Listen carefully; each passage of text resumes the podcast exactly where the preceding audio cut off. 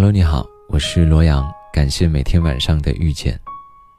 昨天呢，我打开手机，收到一条来自朋友发的微信，看完之后，久久不敢回复，就那么几个字：我得癌症了。然后，我当时吓得半天说不出话来。我翻开了一下我们之前的聊天记录，二零一六年的时候。他还总是提醒我说：“罗阳，记得你要早睡啊，注意身体。”我当时我说：“行行行，你也一样。”可是两年之后，所以身体这个东西，平时感觉一点事儿没有，可一旦有事儿，摧枯拉朽。我发现，如今很多中国人，从来没有像现在这么困过。说一下我一个朋友啊。小顾，他是医院研二的学生，熬夜对他来说家常便饭吧。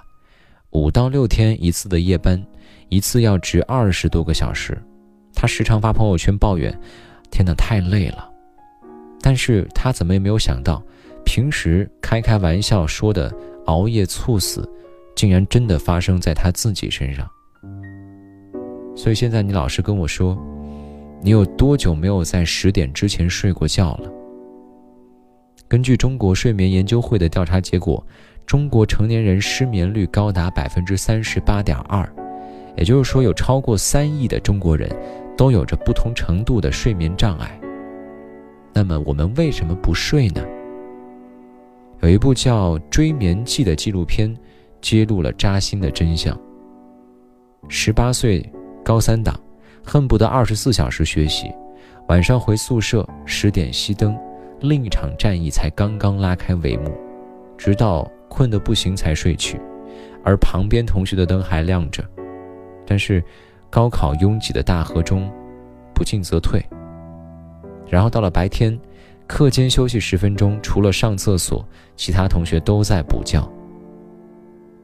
除了高考大军之外，还有剧中的另外一对师傅，秦师傅和孙师傅，他们是。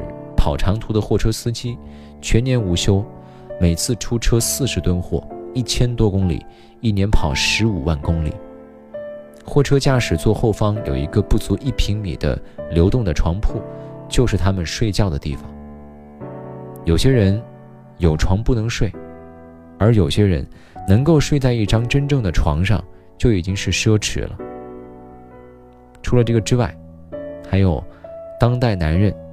家庭的重担之下，不敢睡。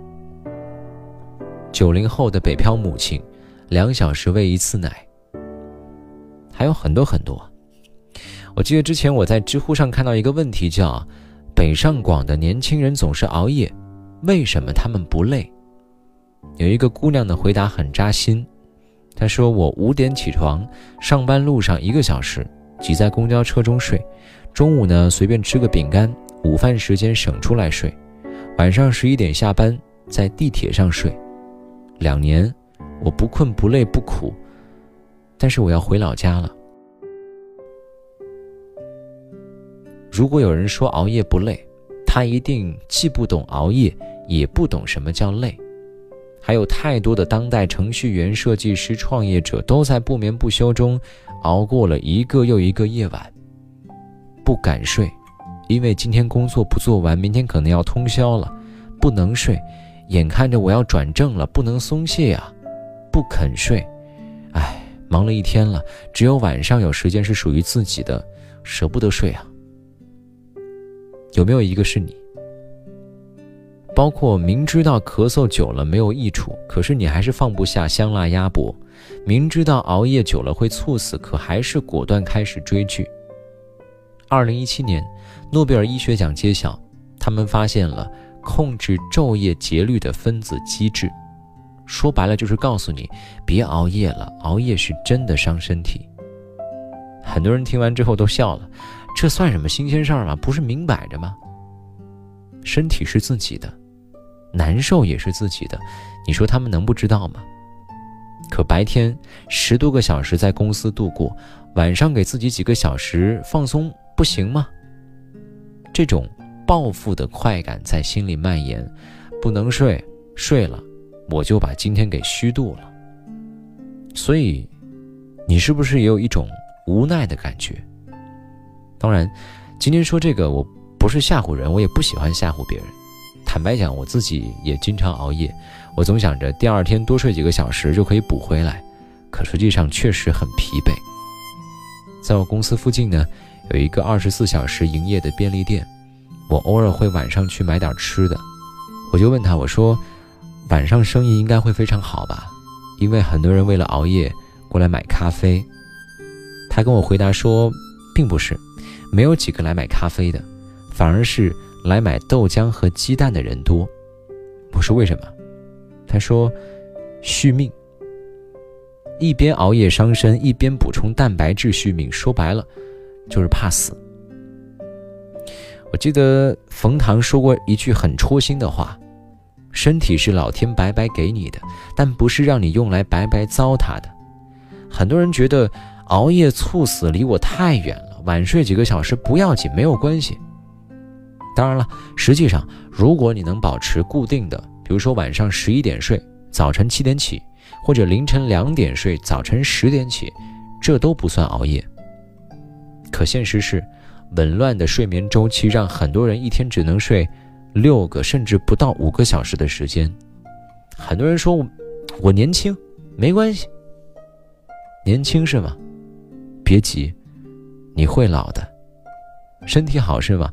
别炫耀，熬夜真的会死。听我的，从今天开始，学会早睡吧。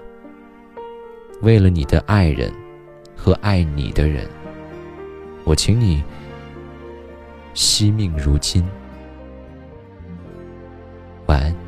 曾有个冬，星海给我目送，轻轻的海风，吹醒过来梦，温柔甜蜜曾经的感动，心里涌，心里涌，遥远晚空，将心语传送，几许咫尺时光匆匆，春秋一转又流逝。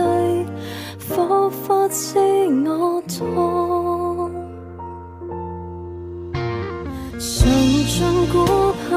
还会痛吗？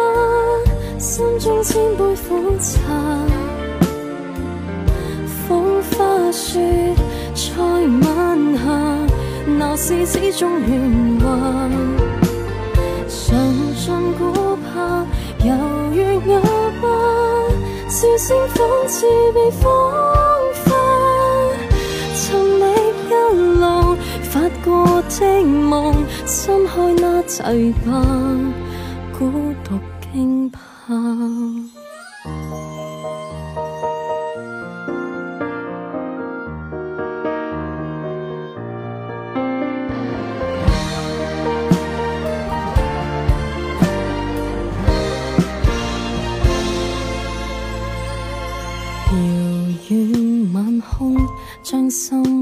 送，几许朝夕时光匆匆，春秋一转又流逝，仿佛知我痛。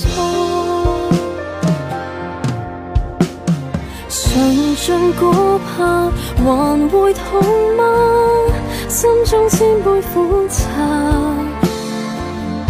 风花雪，再晚霞。那是始终圆滑，尝尽顾盼，犹如哑巴，笑声仿似被风化，寻觅一路发过的梦，心开那堤坝，孤独惊吓，尝尽顾盼，还会痛吗？心中千杯苦茶，风花雪，在晚霞，闹市始终圆滑。尝尽顾盼，犹如哑巴，笑声仿似被风化，寻觅一路发过的梦，心开那